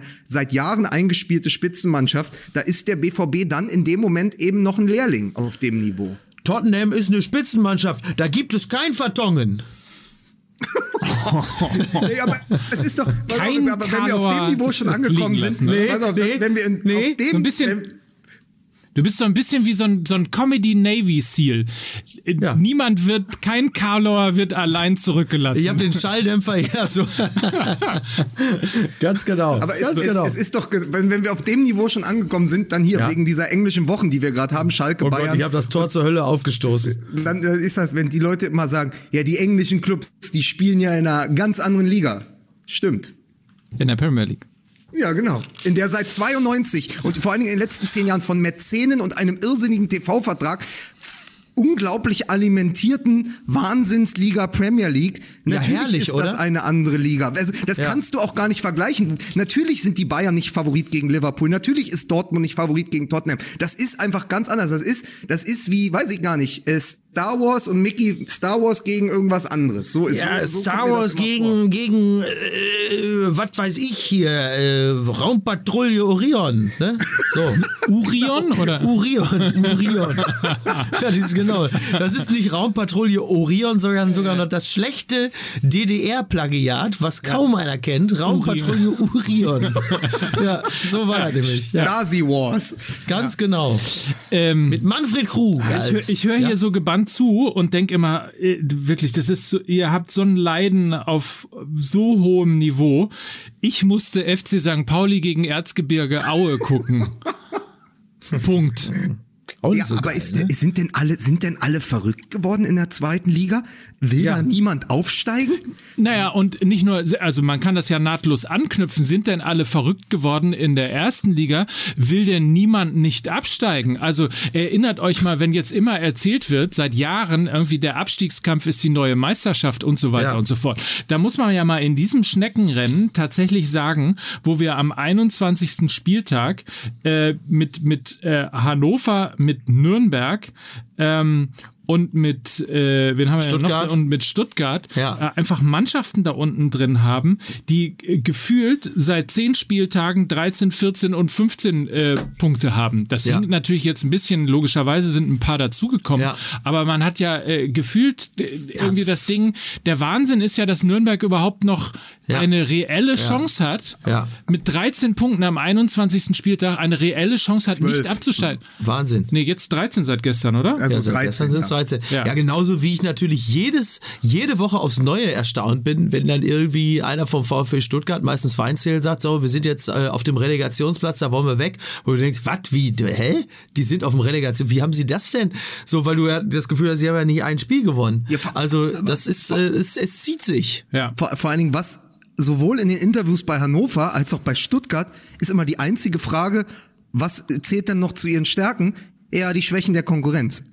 Also es wird Ja. immer nur darauf hingewiesen, die beiden anderen Ja. sind ja noch schlechter. Also die einzige Hoffnung und übrigens auch, übrigens auch, warum der FC Augsburg noch ein bisschen entspannt sein kann und mit 18 Punkten auf dem 15. Platz steht, nämlich noch überm Strich, ist, weil die drei da unten kompletten Dünnschiss spielen seit, seit Monaten. So wie Thomas Berthold übrigens im Kicker gesagt hat, der gesagt hat, mein Gefühl sagt, auf den Plätzen 15 bis 18 bleibt, wie es jetzt ist. Augsburg rettet sich, Stuttgart geht in die Relegation, Hannover und Nürnberg steigen ab. Und ich glaube, das kann man fast unterschreiben, weil ich bei keinem Verein sehe, dass sich signifikant was ändern wird. Also keiner fängt da jetzt irgendwie eine Serie an und dann bleibt Ja. das so. Und das ist dann wirklich auch, das ist ja noch langweiliger, als die Meisterschaft es in den letzten Jahren war. Die Ja, übrigens, ja. Ja, nee, da, ich, ich denke, da liegt er tatsächlich gar nicht so verkehrt. Also ich sehe jetzt, ich, ich habe das Gefühl, vielleicht könnte Mainz noch irgendwie noch so ein bisschen damit reintrudeln.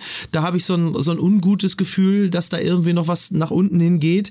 Ansonsten, siehst du, es wird schon genickt. Ich habe endlich mal, das hat fast eine Stunde gedauert, bis ich endlich mal was Vernünftiges gesagt habe. Und ähm, Aber Mainz, aber Mainz hat doch schon, äh, hat doch schon Mainz, wie soll Mainz denn mit Also zwölf Main- Punkten vor, zwölf Punkte Vorsprung Ja, auf die Relegation? ich Ja, hatte, ich hatte irgendwie, als ich das Spiel gesehen habe, ein schlechtes Gefühl. Ich glaube, da kommt nicht mehr viel. Ja, Ma- warte mal. Mainz- Pass auf, Mainz warte mal Ich denke an meine Worte. ja, morgen. Denk an meine Worte. So. Also Mainz ist ja sogar nur vier Punkte hinter Werder Bremen, die ja fast, also Mainz ist, also das ist schon interessant. Werder Wieso Bremen ist ich die denn die Zehnter, ganze Zeit so schlecht? Werder Bremen ist auf Platz 10 mit 31 Alle vier, Punkten Mann. und ist, und ist gefühlt und schnuppert gefühlt an der Champions League Qualifikation. Ja? Ja. Mainz liegt einen Platz dahinter mit 27 Punkten und ist geführt im Abstiegskampf. Ja, aber das ist Mann, doch- das ist was doch ist typisch das eine spannende, das ist ja, das hat die Bundes, das hat die Bundesliga nämlich der Premier League voraus. Da kann gefühlt jeder jeden schlagen. Ich sage nur so viel, denk an meine Worte. Mainz rutscht noch unten rein. So, jetzt. So. Ja. Das Irre ist ja übrigens, und insofern hattest du ja mit deiner Überleitung eben äh, durchaus recht, Lukas, äh, dass das, was in der Bundesliga unten schon grauenvoll ist, setzt sich wie, äh, wie sozusagen, äh, wie die Untoten, ist so ein bisschen Walking Dead mäßig in der zweiten Liga. Also die Untoten kommen sozusagen von, von, von unten nach oben. Die Reste Liga. Die Untoten, die, die Reste- Zombie-Hirsche. Oh nein. Oh nein. Oh. in, in Die einer Liga. In einer Liga, wo äh, tatsächlich äh, der Hamburger Sportverein, und es geht, geht gar nicht darum, den Hamburger Fort Sportverein zu bashen, sondern der hat nun dummerweise irgendwie äh, diesen Rekord aufgestellt. Am 20. Spieltag hatte äh, noch niemand in der Geschichte der zweiten Liga so wenig Tore geschossen wie der Hamburger Nicht Sportverein. mal Markus Feinbier? äh, es waren, glaube ich, 28 zu dem Zeitpunkt. Okay. Mittlerweile sind es 30. Ja. Äh, damals hatte der HSV, glaube ich, weniger Tore geschossen als Cordoba und Terodde zusammen. Ja. Ähm, also, und das ist natürlich ganz grundsätzlich äh, schon ein bisschen irre, wenn du siehst, der HSV hat 30 Tore geschossen. Union Berlin als Zweiter hat 36 Tore geschossen. Äh, Heidenheim 37 Tore und zwischendrin sind Paderborn und der erste FC Köln mit jeweils 53 Toren. Also, es ist ein so derartiges wirklich schlimmes Schneckenrennen auch oben. Das ist zwar spannend, weil sich äh, tatsächlich ja quasi Woche für Woche ändert. Ja. Ähm, und im Moment Union Berlin Zweiter ist, dann war es mal der FC St. Pauli, dann war es Köln. Äh, überhaupt schon irgendwie äh, ein, kommt eines Skandales gleich, dass der erste FC Köln mit dieser Truppe nicht unangefochtener äh, Tabellenführer in der zweiten Liga ist. Äh, also auch da unten großer Wahnsinn. Wer sorgt fürs nächste Schützenfest? Ja, Paderborn im Zweifel, da kommen ja irgendwie Ich glaube, er wollte reimen. Ich glaube, er wollte reimen. Achso, Anthony Modest, Entschuldigung. So. Ich Das war ja wirklich jetzt, das war ja wirklich die, das war bei irgendwem ja wirklich die Headline, ne? Jetzt wo, jetzt wo Martin Ja. Schulz auch noch Modest Teil nach Köln gebracht hat, ne? Und sich Ja. sozusagen alle seine Schals einmal rumgeknöpert hat, um dann da ins Stadion einzusteigen. Nein, es ist, es ist so unfassbar in der, in der zweiten Liga, dass du ja wirklich, dass selbst Holstein Kiel als Siebter, ja, die liegen ja nur vier Plätze vor Mainz 05. Aber dass ja Holstein Kiel als Siebter mit 36 Punkten nur vier Punkte hinter dem zweiten Union Berlin. Das ist natürlich genau wieder so spannend. Wir hatten das ja letztes Jahr auch schon mal, wo die zweite Liga vorne so eng zusammenrückte. Aber es ist natürlich wirklich die Frage, äh, woll- wollen die nicht oder können die alle nicht? Außer, außer dem sehr pragmatisch aufspielenden HSV, der da oben mit vier Punkten Vorsprung thront. Ich weiß es nicht. Und der aber eben auch nicht überzeugend spielt, ne? Das kommt ja noch, kommt ja noch hinzu. Ja, Also, gut, das ist ja auch ein Traditionsverein, ne? das stimmt. Aber, aber wir müssen, pass auf, wir müssen, bevor wir jetzt in die zweite Liga abgleiten, wenigstens noch, das sind wir ja allen schuldig, wenn wir heute noch rauskommen, heute Abend ist ja dann das, das, das große Spiel, wir müssen ja zumindest noch mal, wie hat der Kicker getitelt, die K-Frage stellen, Klopp oder Kovac und zumindest noch einmal äh, was Kovac. zum, bei mir nicht, wird sie auch nicht ändern. Also, Klopp, Kovac. Klopp Ist ja auch genau Gasser. und, es, und es ist übrigens auch Na? Mickey Knaller. Genau so. Wie konnten wir eigentlich, wie konnten Wer hatte uns denn nochmal, genau, was war denn da noch? Wir sind von einem äh, sehr freundlichen, ich kann mir, ich muss mir das immer aufschreiben, wer uns das schreibt, äh, weil wir natürlich auf Twitter darauf hingewiesen worden sind, wie wir denn nicht, aber sowas von, also der einfachste Knaller sozusagen, ja. und da habe ich schon Knaller gesagt, ist natürlich Knaller. Knaller! Natürlich! Wie doof, ne? Wie doof von Ja, uns, oder? wirklich, manchmal ist wir man wie brechen uns da einen vernagelt. ab und wen wir auch schon Aber seit dem Abgang von Boateng bin ich natürlich auch wie gelähmt. Ne? Aber es ist, ähm, es, es ist ja, es ist doch aber jetzt, also wenn wir schon die K-Frage stellen, Klob oder Kovac, dann, Ja. dann, dann muss man doch äh, sagen, äh, ich weiß nicht, ob ihr das mitbekommen habt, es ist unfassbar. Es ist ein Pokerspiel entstanden, so eine Mischung aus also letztendlich äh, probiert man dem anderen den schwarzen Peter zuzuschieben. Also äh, in, den, in den Pressekonferenzen war so ein bisschen die Sache, wer hat jetzt eigentlich die Favoritenrolle? Ja, also äh, man weiß ja, die Bayern können es gerade nicht. Wenn die sagen, wir sind der Favorit in, in Liverpool, dann, dann wird's richtig arg. Aber Ja. es ist natürlich auch Klopp fühlt sich ja am wohlsten. So war es ja gegen Guardiola letzte Saison auch, äh, dass er sagt, die anderen sind stärker. Und er hat dann Klopp hat bei der Pressekonferenz total verargumentiert. Also er hat eine ganz wunderbare Schleife gebunden und hat am Ende dann gesagt, die Bayern sind klarer Favorit in dem Spiel. Ja? Und das Ja. ist natürlich das, die entscheidende Frage. Es gibt, gibt es in diesem Spiel keinen Favoriten oder sind alle Trainer schlau? Also es ist, es ist ja wirklich äh, ganz interessant zu schauen, weil die Bayern haben, können den Anspruch nicht haben, weil sie einfach weil sie einfach defensiv viel zu anfällig sind. Wer, wer das Spiel Ja. gegen Augsburg gesehen hat, also wenn du da in der ersten Minute dich von Philipp Max überlaufen lässt und äh, wenn es dann auch, wenn, wenn dieses Augsburg ja den Bayern so gefährlich wird, was können dann diese Liverpooler? Weil ich weiß nicht, ob das schon mal ja. jemand geschrieben hat. Ich weiß nicht, ob das schon mal jemand geschrieben hat. Aber das ist eine ganz andere Offensive als bei Augsburg, bei Liverpool mit Manet, Firmino und Salah. Aber es ist so interessant, weil Klopp wirklich sagt, wir können nicht der Favorit sein, wir sind viel zu anfällig hinten, weil natürlich die gesamte Innenverteidigung fehlt. Bei den Bayern aber auch. Die steht zwar auf dem Platz, aber irgendwie ja. fehlt sie trotzdem.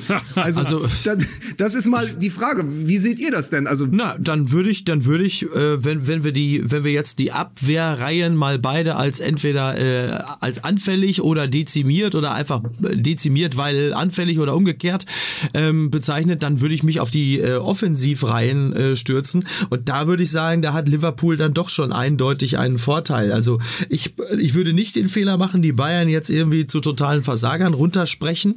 Denn natürlich sind die speziell auf internationalem Level immer noch sehr gefährlich. Aber wenn äh, man, man sich für einen Verein entscheiden sollte, weil, äh, weil die Mannschaft einfach besser besetzt ist, würde ich mich da ganz klar für Liverpool entscheiden. Ich glaube, die haben einfach das wesentlich gefährlichere ähm, Sturmtrio. Und, Mindestens Trio. Pass auf, ich, dann schenke ich dir aber noch, dann schenke ich dir noch zu Sadio Mané die Überschrift ja. des Kicker Money for nothing. Weil er ja, weil er ja aus Salzburg damals nach Southampton gegangen ist und ja. dann, also er ist ja in Salzburg quasi gereift zum Top, zum Topspieler. Ja. Was für ein Satz. Pass auf, Überschrift. Reds Bull. Uh, ah. Wegen den Rennen. Er braucht einen Moment. Ja, ja, ja. Uh, ja. Der wird ja, der wird ja, je länger man darüber nachdenkt, ja, wird er ja tatsächlich so einen Hauch besser, als er am Anfang sich anfühlt. das ist also genau das Gegenteil von den Gags, die wir immer machen. Da lacht man aus, da lacht man irgendwie, weil man das Gefühl hat, das sollte wohl ein Witz sein und je länger man darüber nachdenkt, desto dümmer wird es. Ne? Ich glaube übrigens 1-0 äh, macht Mohammed Knaller. Knaller! oh, ja. Nee, ah. aber jetzt mal äh, zurückkommt. Der, ich bin der jetzt war übrigens schlimm, in zwei Minuten weg. Ich bist, sag's natürlich, nur, natürlich bist Omelette ruft. Ich also, ja, pass auf, pass auf.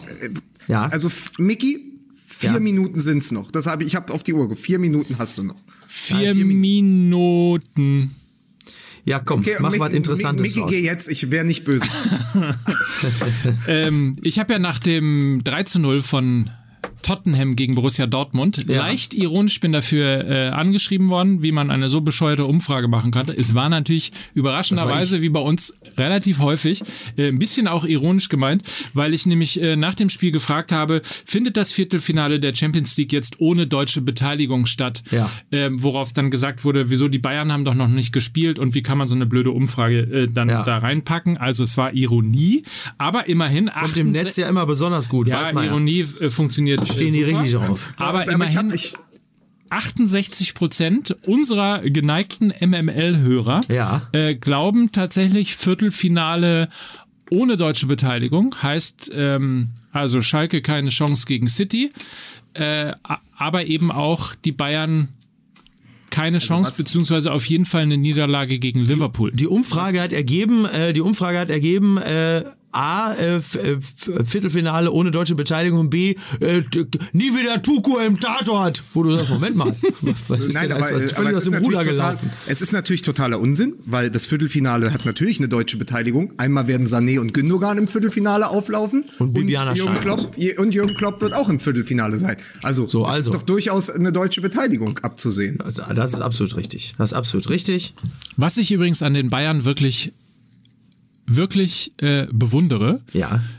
Äh, das ist ja auch jetzt in dieser Situation oder möglich, möglicherweise sieht man daran auch den Unterschied zwischen Borussia Dortmund, einer Mannschaft im Aufbau, und den FC Bayern, einer Mannschaft, die im Grunde genommen seit Einführung der Bundesliga, waren sie noch nicht ganz dabei, aber seit sie in der Bundesliga sind, äh, einfach eine, eine wie selbstverständliche Dominanz ausstrahlen, eine wie selbstverständliche äh, Sicherheit ausstrahlen und eine auch nach draußen hin wie selbstverständliche Möglichkeit ausstrahlen, dass zwar Liverpool deutlich stärker besetzt ist, also ich möchte ja. mal sagen, um Längen stärker besetzt ist, ja.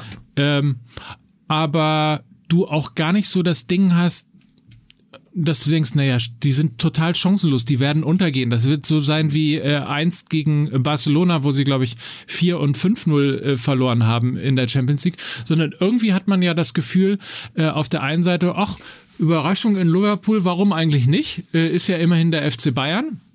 Und du hast natürlich immer noch das Ding, dass du sagst, ja komm, siehst du, ähm, jetzt, jetzt wird Bayern Meister. Nur noch drei Punkte, äh, drei Punkte ist Dortmund vorne, jetzt wird Bayern Meister. So, das, den, das, den Satz will ich nicht hören in meinem Podcast. Jetzt wird Bayern, jetzt habe ich die Schnauze voll. Ich reg mich nur ein bisschen auf, weil ich muss ja dieses Omelette essen. Weißt?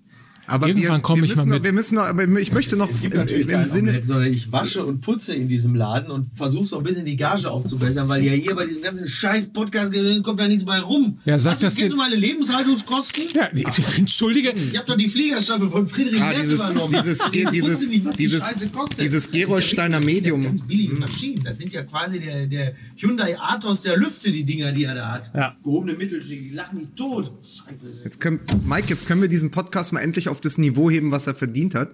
Ähm, ich habe mich ja noch mal ein bisschen schlau gemacht, ne? Na? Also jetzt, wo der Pöbel ausgeflogen ist. Zum einen, sehr interessant, ähm, Virgil van Dijk fällt ja aus und ähm, Dejan Lovren ist noch nicht sicher, ob er spielen kann. Das ist ja interessant. Die größte Hoffnung für die Defensive ist jetzt Joel Matip. Früher Schalke 04. Und da siehst du FC übrigens auch, du kannst, nein, das ist der Bruder. Nein. FC Ingolstadt. Ja, okay. okay. Nein. Du machst mich verrückt. Also, es ist doch interessant, dass egal wie gut du deinen Kader aufstellen kannst und egal wie viele hundert Millionen du reinschickst, am Ende, und das ist eben auch was Dortmund passiert ist, wenn ein Reus und Alcázar ausfallen, die kannst du kaum ersetzen. Wenn bei Liverpool die Innenverteidigung ausfällt, dann muss es halt der, der im Moment etatmäßige Innenverteidiger Nummer 4 richten, nämlich Joel Matip, den Klopp ja sehr schätzt. Es war ja sein zweiter Transfer 2016, als er Vom FC Ingolstadt. Genau, vom FC Ingolstadt, damals, damals geholt. Zusammen, zusammen übrigens mit dem, mit dem viel talentierteren Charmy-Bruder, nämlich Joel Charmy. Auch noch, das ist eine kleine Geschichte, Ja. Insider für alle Berliner. Aber pass auf, also auch das wird sie, und ich glaube, dass das Spiel deswegen, ja, natürlich hat Micky recht, in der Offensive entschieden wird, weil beide, also die Bayern einfach, weil deren Innenverteidigung im Moment nicht besser ist und Klopp, weil er nicht die Innenverteidiger hat, mit denen er gerne spielen will.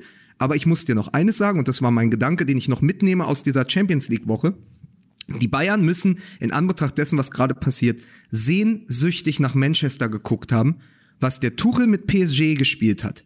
Gegen dieses eigentlich ja vor dem Spiel auch von einigen Experten hochgejatzte Manchester United unter Solskjaer. Das war unfassbar. Das haben nicht die Spieler gewonnen, dieses Spiel. Das hat Thomas Tuchel gewonnen. Und ich glaube, dass die Bayern insgeheim nach diesem Spieltag nochmal gekotzt haben, dass sie Thomas haben jetzt auf der Bank.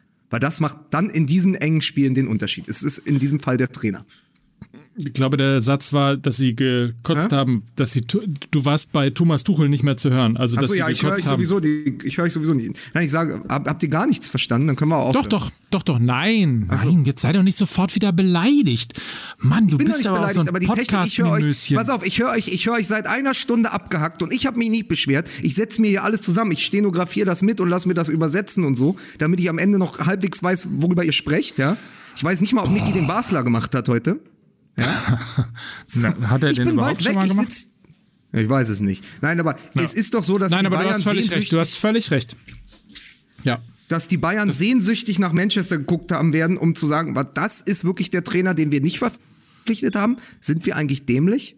Also, Ja. weil das, was Tuchel da, also Tuchel, das hat mich noch mehr beeindruckt als dieses 3-0 von Tottenham in Wembley gegen Dortmund. Dieses 2-0 bei der Personallage mit dieser eigentlich völlig un, in einer völligen Unwucht zusammengestellten Mannschaft, als hätte, als wäre Reschke Kaderplaner in Paris gewesen, ja.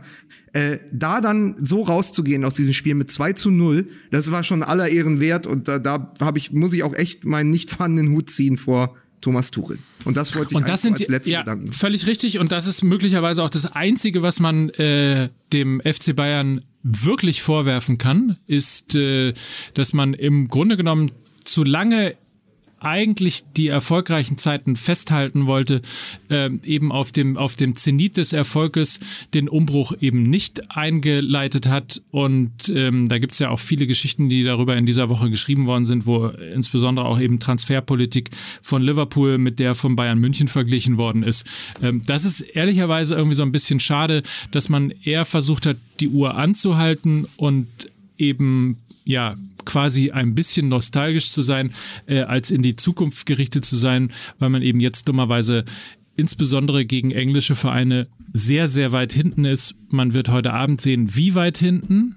Ähm, ich bin mir nur nicht sicher, einen, ob das jemals nochmal aber ich kann aufzuholen dir ist. einen, ich kann dir einen sagen, der als Gewinner rausgeht, so oder so. Didi Hamann.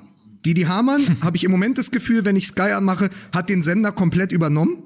Das ist natürlich Ja. das Spiel, das hat er sich selbst als Losfee zugelost, um Ja. über seine beiden Vereine sprechen zu können. Also Didi Hamann, mark my words, ist der große Gewinner dieser Woche, egal wie es ausgeht, weil natürlich er der einzig ultimative Experte ist. Er hat nicht viele Freunde in diesem Sender, aber er ist auf jeden Fall das Gesicht dieses Spieltags. Und er kommt auf jeden Fall eine Runde weiter. Ja, genau. So, und bevor ich jetzt gar nicht mehr verstehe, was du sagst, weil die Verbindung gerade von, wahrscheinlich von Mickey absichtlich torpediert wurde, verabschiede ich mich jetzt Wie lange macht ihr denn? und wünsche, da ist er. Alle ins Bett! Jetzt ist aber Schluss! So. Wir machen das jetzt wie bei, wie bei äh, Pusteblume damals, ne? So, jetzt, Jetzt aber. ausschalten. Kannst mal sehen, Mike Nöcker ist fast 70. Bei ihm er erinnert sich noch an die Sendung Pusteblume. Das war ja noch lange bevor die Löwenzahn. Da kannst du mal sehen. Tausend Jahre alt. So, Tschüss. So, ihr geht jetzt schlafen. Ja. So. Tschüss.